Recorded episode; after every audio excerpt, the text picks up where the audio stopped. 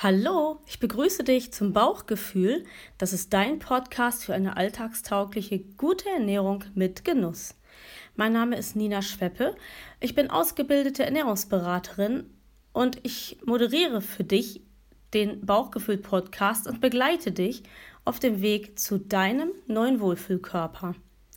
In der heutigen Folge soll es gehen um gute und schlechte Lebensmittel.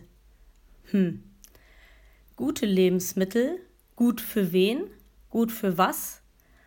Und schlechte Lebensmittel, schlecht für wen, schlecht für was? Das sind die Fragen, mit denen wir uns heute beschäftigen wollen.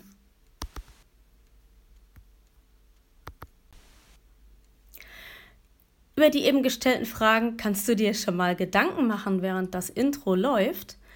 Und dann steigen wir voll ein ins Thema, wenn du bereit bist. Bauchgefühl, dein Podcast für eine alltagstaugliche, gute Ernährung mit Genuss. Möchtest du dich im Einklang mit deinem Körper passgenau ernähren?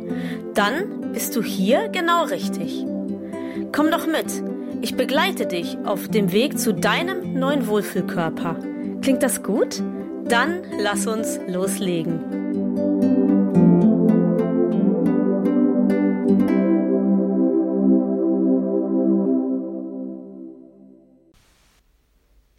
Seit ich Ernährungsberaterin bin, werde ich ganz oft gefragt, wenn mir ein Lebensmittel gezeigt wird, ist das jetzt gut? Ist das jetzt schlecht? Ist das jetzt ungesund oder gesund?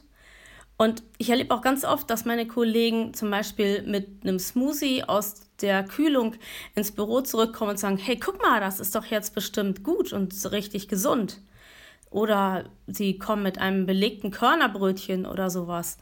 Und die Menschen sind dann immer ganz enttäuscht, wenn ich diese Fragen gar nicht so pauschal beantworten kann. Und ähm, das hat mich eigentlich bewogen, heute diese Folge mit dir zu machen, weil ich denke, dass die Frage nach guten und schlechten Lebensmitteln du dir auch oft stellst, wenn du jetzt dabei bist, auf dem Weg ähm, zu deinem neuen Wohlfühlkörper, dich anders zu ernähren. Ja, und deswegen wollen wir uns das heute einmal anschauen. Was ist gut, was ist schlecht, für wen eigentlich ist das gut oder für wen ist das schlecht oder weshalb ist es gut oder schlecht. Und wir werden leider, leider sehen, dass das gar nicht so einfach ist. Eines kann ich gleich vorwegnehmen und ich hoffe sehr, dass du dann nicht diese Folge gleich abschaltest. Ähm, aber eine Frage kann man gleich sagen, kein Lebensmittel ist per se gut und keines ist per se schlecht. Es gibt kein richtig und auch kein falsch. Und die Tatsache, dass es kein richtig und kein falsch gibt, auf der begründet sich auch die Flexibilität bei der Ernährung, die wir vor allen Dingen dann genießen können, wenn wir uns eben auf dem Weg zu unserem neuen Wohlfühlkörper für das intuitive Essen entschieden haben. Aus meiner Sicht sind hier zwei Leitsätze ganz, ganz wichtig, die du unbedingt beherzigen solltest, äh, um hinterher mit der Frage, ob richtig oder falsch, beziehungsweise ob gut oder schlecht, gut klarzukommen. Nämlich Punkt 1 wäre da, ähm, die Dosis macht das Gift. Und der zweite Leitsatz wäre, das Ziel gibt die Richtung vor. Also, die Dosis macht das Gift und das Ziel gibt die Richtung vor. Was bedeuten diese beiden Leitsätze nun für deine alltagstaugliche gute Ernährung? Machen zum Beispiel Pommes immer dick? Und sind Bananen nun eigentlich gesund oder ungesund? Zu den Pommes kommen wir später, bleiben aber zunächst mal bei den Bananen. Diese liefern Vitamin B und C, Kalium, Magnesium und so weiter und für Sportler sind sie absolut super. Sie sind deswegen super, weil sie ganz schnell ganz viel Energie liefern.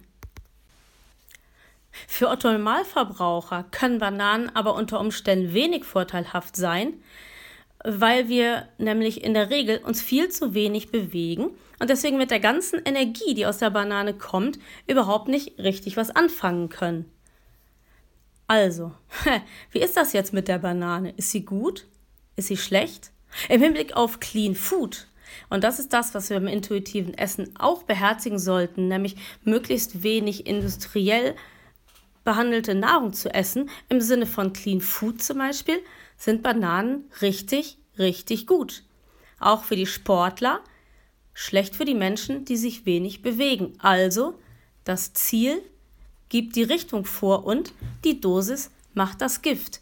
Isst du hin und wieder mal eine Banane, ist sie garantiert super.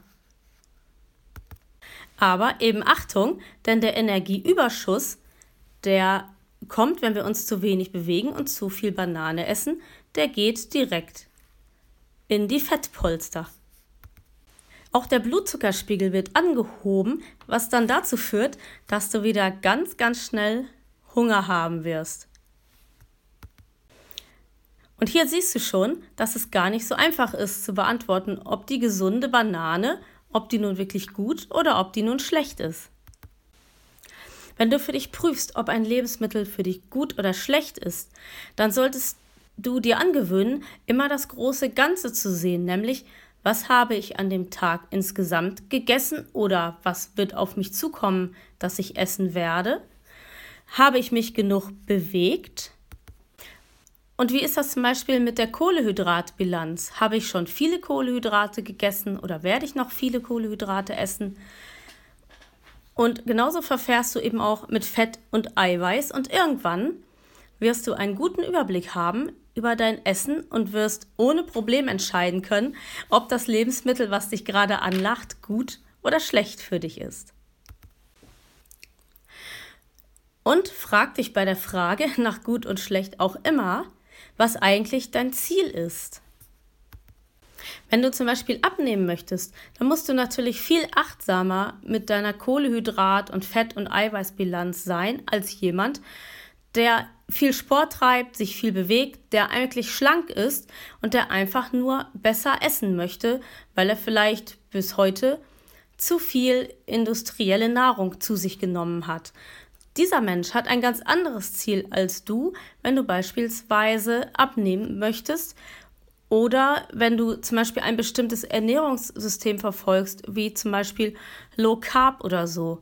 Ähm, bei der Gelegenheit, das brauche ich vielleicht gar nicht zu erwähnen, du wirst es schon gemerkt haben, ähm, ich bin eigentlich ziemlich dagegen, dass man eine Diät mit ähm, festen Essensvorschriften macht. Ähm, ich habe das in den letzten beiden Folgen auch schon angedeutet, komme auch in den nächsten Folgen nochmal intensiver dazu. Aber ähm, ich kann denen sagen, die versuchen wollen, intuitiv zu essen, dass die Frage nach gut und schlecht möglichst gar nicht so unbedingt gestellt werden sollte. Am Anfang vielleicht, damit man sich ein bisschen einen Überblick verschafft, aber mittel- bis langfristig sollte diese Frage gar keine Rolle spielen, sondern die Frage, ob mein Körper damit was anfangen kann, die sollte in den Vordergrund rücken. Um nochmal bei Low Carb zu bleiben, ähm, kann man nochmal ein weiteres Beispiel finden zu der Frage, ob ein Lebensmittel gut oder schlecht ist, nämlich Dinge wie Brot, Nudeln oder Reis. Diese sind voll mit Kohlehydraten, also praktisch reine Kohlehydrate. Und natürlich, wenn du eine Low-Carb-Diät machst, dann sind diese Lebensmittel schlecht. Aber nicht schlecht, weil sie schlecht sind, sondern weil sie für dieses Diätsystem in diesem Augenblick schlecht sind. Der Sportler, der kurz vor Marathon steht, für den sind Nudeln und Reis und Brot richtig super, weil sie nämlich wiederum schnelle Kohlehydrate liefern, die er dann gleich schnell verbrauchen wird. Somit also für den Sportler, für das System der Sportlerernährung gut, für den Low Carb Esser schlecht. Und dieses könnten wir noch x-mal wiederholen, also immer wieder, das Ziel gibt die Richtung vor. Ähnlich geht das auch wieder beim Salat. Wir sind uns, glaube ich, alle einig darüber, dass Salat dem Grunde nach ein gesundes Lebensmittel ist. Vitamine, Ballaststoffe, wenig Kalorien. Alles top. Aber würde zum Beispiel ein Sportler, der sich richtig verausgabt hat, nach seinem Training nur Salat essen, dann würde er tatsächlich, wenn er das zu oft macht, seinen Körper schädigen, weil er seinen Körper nicht ausreichend mit dem versorgt, was eigentlich gebraucht wird. Das wären nämlich jetzt ganz schnell verfügbar möglicherweise Kohlenhydrate und vor allen Dingen Eiweiß, damit der Muskelaufbau sich vernünftig vollziehen kann und natürlich auch die Regeneration der Muskeln. Also Salat, klar, gut eigentlich, aber situationsbezogen eben möglicherweise auch schlecht. Bei Burgern mit Pommes gehe ich zum Beispiel davon aus, dass wir uns einig sind, dass das kein so richtig gutes Gericht ist. Und in der Tat ist das tatsächlich auch so. Ähm, es sind praktisch keine Nährstoffe drin. Aber, und hier wieder, die Dosis macht das Gift. Wenn du dich an sechs Tagen in der Woche gut ernährst, dann ist überhaupt nichts dagegen einzuwenden, wenn du an Tag 7 mit deinen Freunden mal in ein Fastfood-Restaurant gehst. Warum denn nicht? Das Wichtigste ist eigentlich an dieser Stelle, und da denke ich, ähm, werden mir die, die mit dem intuitiven Essen schon ein bisschen Erfahrung haben, zustimmen. Die Frage nach gut oder schlecht kann tatsächlich wieder Essstress auslösen. Und den sollten wir, die wir intuitiv essen, eigentlich möglichst loslassen. Also, die Dosis macht das Gift, das muss uns klar sein. Burger mit Pommes ist nichts Gutes, aber bitte, ab und zu, warum nicht?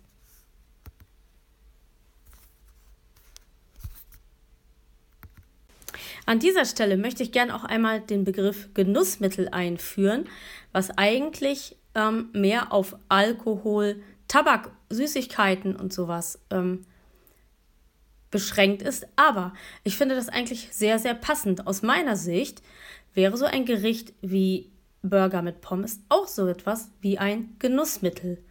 Wir essen es ab und zu, erlauben es uns. Es mit Genuss zu essen und wissen auch, dass es eben für die alltägliche Ernährung nichts wirklich Günstiges ist. Also zum Genuss. So ähnlich wie zum Beispiel auch in der nahegelegenen Eisdiele mal so ein richtig fetter Eisbecher mit Sahne und Zeug drauf. Naja, so, ne, könnt ihr, kannst du dir sicher vorstellen, wie das so, was ich da so meine. Und auch das sollte man sich einmal zwischendurch erlauben. Warum denn nicht? Aber natürlich auch das Bewusstsein auf der anderen Seite, dass man sich dann in den anderen Tagen ein wenig achtsamer ernährt. Diese Genussgerichte, nenne ich sie mal, die sind ganz, ganz wichtig, weil sie deiner Psyche gut tun. Für deine Psychohygiene sozusagen, deine ernährungstechnische Psychohygiene sind diese Sachen total wichtig und du solltest dir wirklich angewöhnen, dir ab und zu mal diese Freiheiten zu nehmen. Ich möchte noch einmal kurz zusammenfassen. Also zu der Frage, ob Lebensmittel für dich gut oder für dich schlecht sind, kommt es zunächst einmal auf deine Situation an. Ob du abnehmen möchtest, ob du einfach schlank bist und besser essen möchtest, ob du Sport treibst und so weiter. Das ist wichtig und weil das ist nämlich das Ziel, also frag dich, welches Ziel du hast, das gibt deine Richtung vor. Und dann, ob Sachen gut oder schlecht für dich sind, da kommt es eben auch darauf an, wie weit du schon an der Sache dran bist, dich ausgewogen zu ernähren. Wenn du von allem ein bisschen isst, dann kann dir, wenn du mal ein Lebensmittel dazwischen hast, was ungünstig ist, dir eigentlich gar nicht viel passieren. Isst du aber überwiegend ungünstige Lebensmittel, dann ist deine Ernährung nicht mehr ausgewogen und dann ist es natürlich so, dass die schlechten Lebensmittel sozusagen auch schlecht für dich sind. Also versuch im Sinne von Intuit zu erkennen, was dir gut tut. Da kann man auch kaum etwas vorgeben, denn jeder Organismus ist anders und jede Situation ist anders und du lernst hoffentlich auch, indem ich dich weiter begleite, zu spüren, was dir eben gerade gut tut und was vielleicht auch eher nicht. Und das kann übrigens auch von Tag zu Tag ganz unterschiedlich sein. Also, das Ziel gibt die Richtung vor und die Dosis macht das Gift.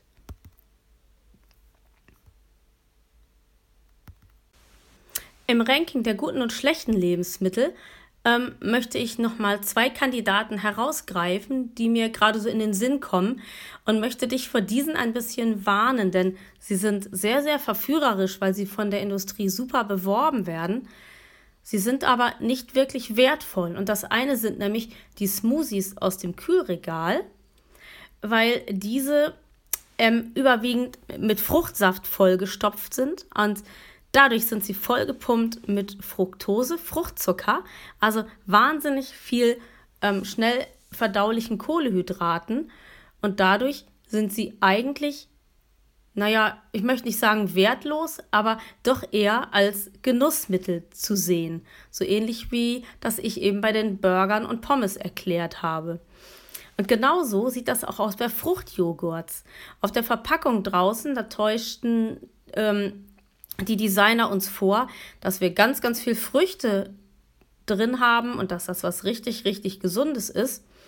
Aber in Wirklichkeit, ähm, wenn man mal so auch im TV die Sendungen verfolgt, wo die in den Lebensmittellabors diese Sachen analysieren, da kommt raus, dass wir in einem Erdbeerjoghurt irgendwie eine halbe Erdbeere haben und der Rest sind tatsächlich mehr oder weniger natürliche, naturidentische und sonstige Geschmacksstoffe und vor allen Dingen auch da eine ganze, ganze Menge Zucker. Und auch, und da kommt es eben darauf an, wie ausgewogen du dich sonst ernährst, ein Vollmilchjoghurt enthält eben auch eine ganze Menge Fett. Und wenn du nicht gut im Blick hast, wie viel Fett du am Tag so isst, dann solltest du von dem fertig gekauften Fruchtjoghurt lieber die Finger lassen und solltest dir überlegen, ob du selber einen Joghurt anmischt aus einem 1,5-prozentigen Joghurt und selber eben Früchte reinmachst und bitte eben auch keine ähm, Marmelade, das ist so das, was viele Leute jetzt als Alternative machen. Aber die Marmelade enthält eben auch ganz, ganz viel Zucker. Und dann kannst du eigentlich fast gleich den fertig gekauften Fruchtjoghurt nehmen, weil ähm, die Marmelade dich eigentlich nicht vor dem Zucker rettet, den du dann trotzdem wieder zu dir nimmst. Also, grundsätzlich sind Smoothies gut, aber mach sie lieber selber, indem du ähm, Salat oder tiefgekühlten Spinat, also da natürlich reinen Blattspinat ohne den Blub und so, reinen Blattspinat oder besser ist eben Salat oder so Radieschenblätter kannst du mit reinmachen und dann Früchte und dann Wasser. Und somit erhältst du einen guten, gesunden Smoothie, aber von denen aus dem Kühlregal lass besser die Finger. Und zum Obst möchte ich eigentlich grundsätzlich noch mal eben schnell was sagen, weil Obst ist natürlich super, weil es äh, Ballaststoffe liefert, es liefert Vitamine und so weiter. Aber Obst ist eben auch nur in Maßen gut, weil es auf der anderen Seite neben den Kohlehydraten praktisch kein Fett ähm, und kein Eiweiß liefert. Und im Sinne einer ausgewogenen Ernährung muss man dem auch sagen, dass immer so als gesund gelobte Obst bitte nur in Maßen, weil es eben eine Menge Kalorien liefert in Form von Kohlehydraten. Die wollen aber auch verarbeitet werden und da wird es dann für uns in der Regel schwierig.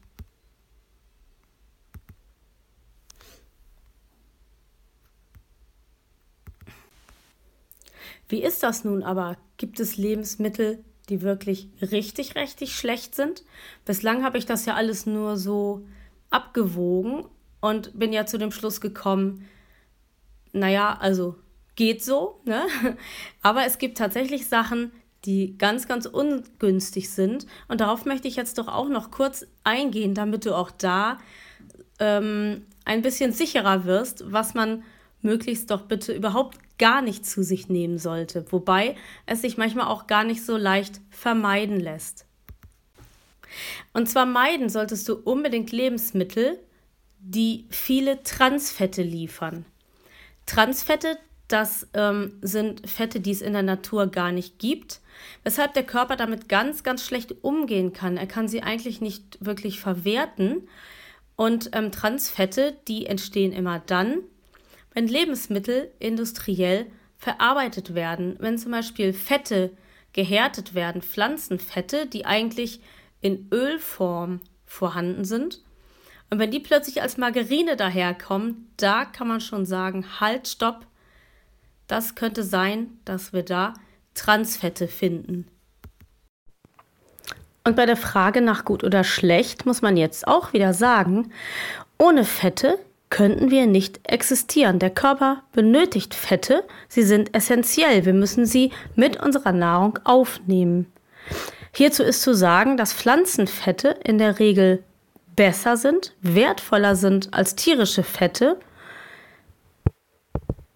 und dass vor allem Omega-3-haltige Fette, die wir ähm, in Pflanzen, aber auch in Fisch finden, dass die auf jeden Fall sogar sehr häufig gegessen werden sollten. Bei Pflanzenfetten ist aber wiederum Vorsicht geboten, weil sie sehr, sehr schnell schlecht werden. Und damit meine ich jetzt nicht verderben, sondern ähm, sie können entarten, nämlich dann, wenn sie zu heiß gemacht werden. Das ist zum Beispiel bei Olivenöl der Fall, wo man oft denkt, es eignet sich wunderbar zum Braten. Macht man es aber zu heiß, dann äh, bilden sich Rauchstoffe und das Öl ähm, zersetzt sich quasi in Einzelteile und dann ist es für uns nicht wirklich gesund. Also Pflanzenöle sehr aufpassen, ob die wirklich erhitzt werden dürfen. Und da haben wir eben auch wieder die Frage nach gut oder schlecht, nämlich Pflanzenöle sind super, ja, aber nicht, wenn sie durch falsche Behandlung quasi zerstört werden. Dann wiederum sind sie schlecht. Und zu den Transfetten ist hier an dieser Stelle tatsächlich auch noch zu sagen, dass diese, das hatte ich schon gesagt, vom Körper nicht vernünftig verarbeitet, also nicht vernünftig verdaut werden können.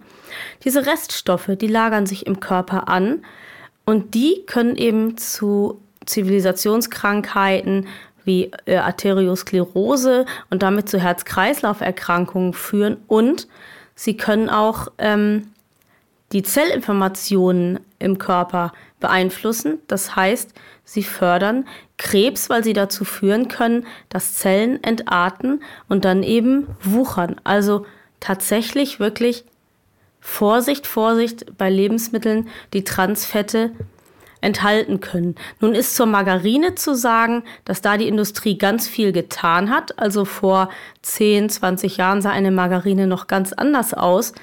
Jetzt ähm, finden sich in so einem Becher ungefähr 2% Transfette. Das ist jetzt nicht die Riesenmenge, aber auch hier die Dosis macht wiederum das Gift. Also ich ähm, persönlich zum Beispiel habe die Margarine aus meinem Haushalt verschwinden lassen. Und falls du dich nun fragst, was mit der Butter ist, natürlich, die Butter ist auch ein gehärtetes Fett, also weil sie kommt aus der Sahne. Die Sahne ist in der Regel ja flüssig. Aber weil das ein tierisches Fett ist, ähm, bilden sich hier keine Transfettsäuren. Also Butter ist transfettsäurenfrei. Transfette finden wir leider auch in so schönen Sachen wie Nuss-Nougat-Creme oder so, weil ähm, natürlich die Öle aus den Nüssen, die müssen gehärtet werden, ansonsten würden wir ja keine Creme erhalten. Das Öl wäre ja flüssig.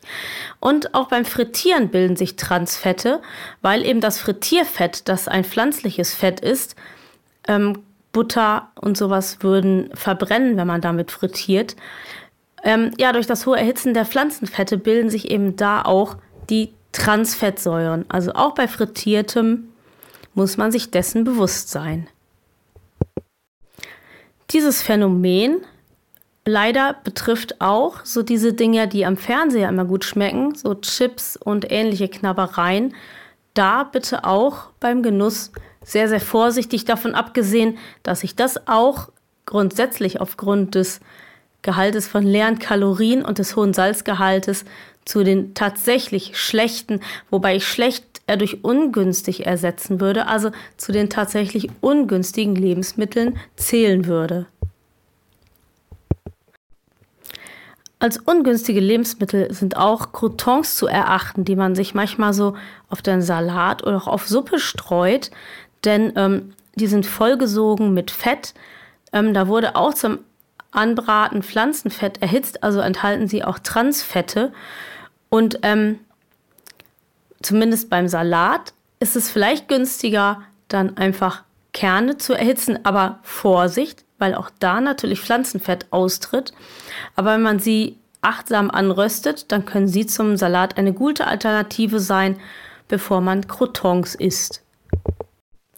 Die zweite Lebensmittelgruppe, die ich zu den, naja, ich habe ja gesagt, ungünstigen Lebensmitteln zuordnen würde, sind Fertiggerichte aller Art bzw. Lebensmittel, die stark industriell verarbeitet wurden. Davon abgesehen, dass sie zumeist einen hohen Fetteinteil haben und dass auch einiges an Transfetten dabei sein kann, geht es mir hier aber eher um den hohen Salzgehalt oder auch Zuckergehalt je nach Speise. Und ähm, denken wir zum Beispiel an Dinge wie Ketchup, dann geht es tatsächlich auch um versteckten Zucker, den wir da in hohem Maße in uns reinschaufeln. Und es geht natürlich immer hier auch um Aromastoffe, Geschmacksverstärker und ähnliches, ähm, die einfach auch dem Organismus nicht wirklich zuträglich sind, weil sie in der Natur, unser Körper ist ja quasi immer noch im Steinzeitmodus, da gab es noch keine Geschmacksverstärker und künstlichen Aromen. Also darauf ist unser Körper nicht eingestellt und deswegen sind diese Stoffe auch sehr, sehr ungünstig. Und aufgepasst bitte, wenn du vielleicht gerade abnehmen möchtest und denkst, oh, so Diätprodukte, die man auch in der Mikrowelle, da gibt es ja so einiges, wo ich jetzt ja die Namen nicht sagen darf, aber von mehreren großen Firmen gibt es da tatsächlich Fertigprodukte. Auch diese unbedingt meiden, denn sie sind tatsächlich ähm, auch voll mit Versta Geschmacksverstärkern, mit Salz und allen möglichen Dingen, die zumindest ich nicht gerne essen würde. Und wenn du dir nun immer noch unsicher bist, was jetzt eigentlich gut ist oder was schlecht für dich ist, da möchte ich gerne auf den Rat einer Ernährungsberaterkollegin zurückgreifen, die in ihrem Podcast einmal ähm, folgende Faustregel veröffentlicht hat, wie man gute Lebensmittel erkennt, nämlich du kannst sie jagen, es wächst im Garten und es gibt dafür keine Werbespots. Noch einmal, du kannst es jagen, es wächst im Garten und es gibt dafür keinen Werbespot. Denn mal ehrlich, hast du mal einen Werbespot für ein Ei oder für einen Apfel gesehen? Vermutlich nicht. Und das ist, glaube ich, ein Rat, der sehr, sehr gut ist. Und ähm, tatsächlich, also ähm, ich befolge den weitestgehend und komme gut damit zurecht. Und jetzt fragst du vermutlich, wie ist denn das mit der Werbung zum Beispiel von den Schlemmerfilets oder so? Also Fisch ist natürlich super, ne? Aber diese Sachen, die da beworben werden, das ist natürlich Fisch, aber es ist hochverarbeiteter Fisch mit irgendwelchem Belag oder mit irgendwelcher Soße drauf das kannst du mal essen. Bevor du überhaupt keinen Fisch isst, isst lieber das. Aber mach dir bewusst, dass es gut wäre, wenn das eben die Ausnahme bleibt. Oder wenn du eben entsprechend noch viel an frischen Sachen, natürlichen Sachen dazu isst und dann vielleicht auch nur eine halbe Packung von dem Fertigzeug. Die dritte Lebensmittelgruppe, die tatsächlich auch als ernährungstechnisch ungünstig gilt und das wollte ich auch nie wahrhaben, aber es, ich merke es, ich muss da klein beigeben, es ist tatsächlich so. Das sind Weißmehlprodukte, also Toastbrot, helle Brötchen und so weiter. Aber auch hier, also ich habe zum Beispiel meine Menge an Brot ganz, ganz stark runter reduziert. Ähm, esse stattdessen zum Beispiel morgens mal Müsli oder Porridge. Ähm, und wenn ich abends dann mal ein Stück Brot esse oder am Wochenende mal meine Brötchen, gerade wenn ich in Gesellschaft frühstücke, warum denn nicht? Und zum Beispiel sowas wie Nudeln, ja, kann man ja mal nehmen, hin und wieder. Warum nicht? Aber ich glaube, ich bin jetzt so alle 14 Tage mal dabei, mal ein paar Nudeln zu essen. Ansonsten nehme ich dann doch lieber Kartoffeln. Und auch hier, wenn das Weißmehl oder das Weißmehlprodukt, wenn das ein bisschen mehr zum Genussmittel wird, dann wiederum ist dagegen überhaupt nichts einzuwenden. Gleichwohl, Vollkornprodukte sind eben wertvoller, sie liefern mehr Mineralstoffe, mehr Ballaststoffe vor allem, sie halten länger satt und sie jagen eben den Blutzuckerspiegel nicht so stark nach oben, was im Hinblick auf Heißhunger ein ganz wichtiger Vorteil ist. Ja, und was soll ich jetzt abschließend noch sagen? Ich habe ja zwischendurch immer wieder mal zusammengefasst, deswegen möchte ich dich jetzt nicht noch einmal in der Zusammenfassung langweilen. Und wenn du noch Schwierigkeiten hast, für dich zu entscheiden, was gute und was schlechte Lebensmittel sind, dann sage ich dir diesen Satz einfach nochmal, denn der ist super. Du kannst es jagen, es wächst im Garten und es gibt dafür keine Werbung. Und in diesem Sinne wünsche ich dir eine gute, gute Ernährungszeit, bis ich mich dann mit der nächsten Folge wieder melde.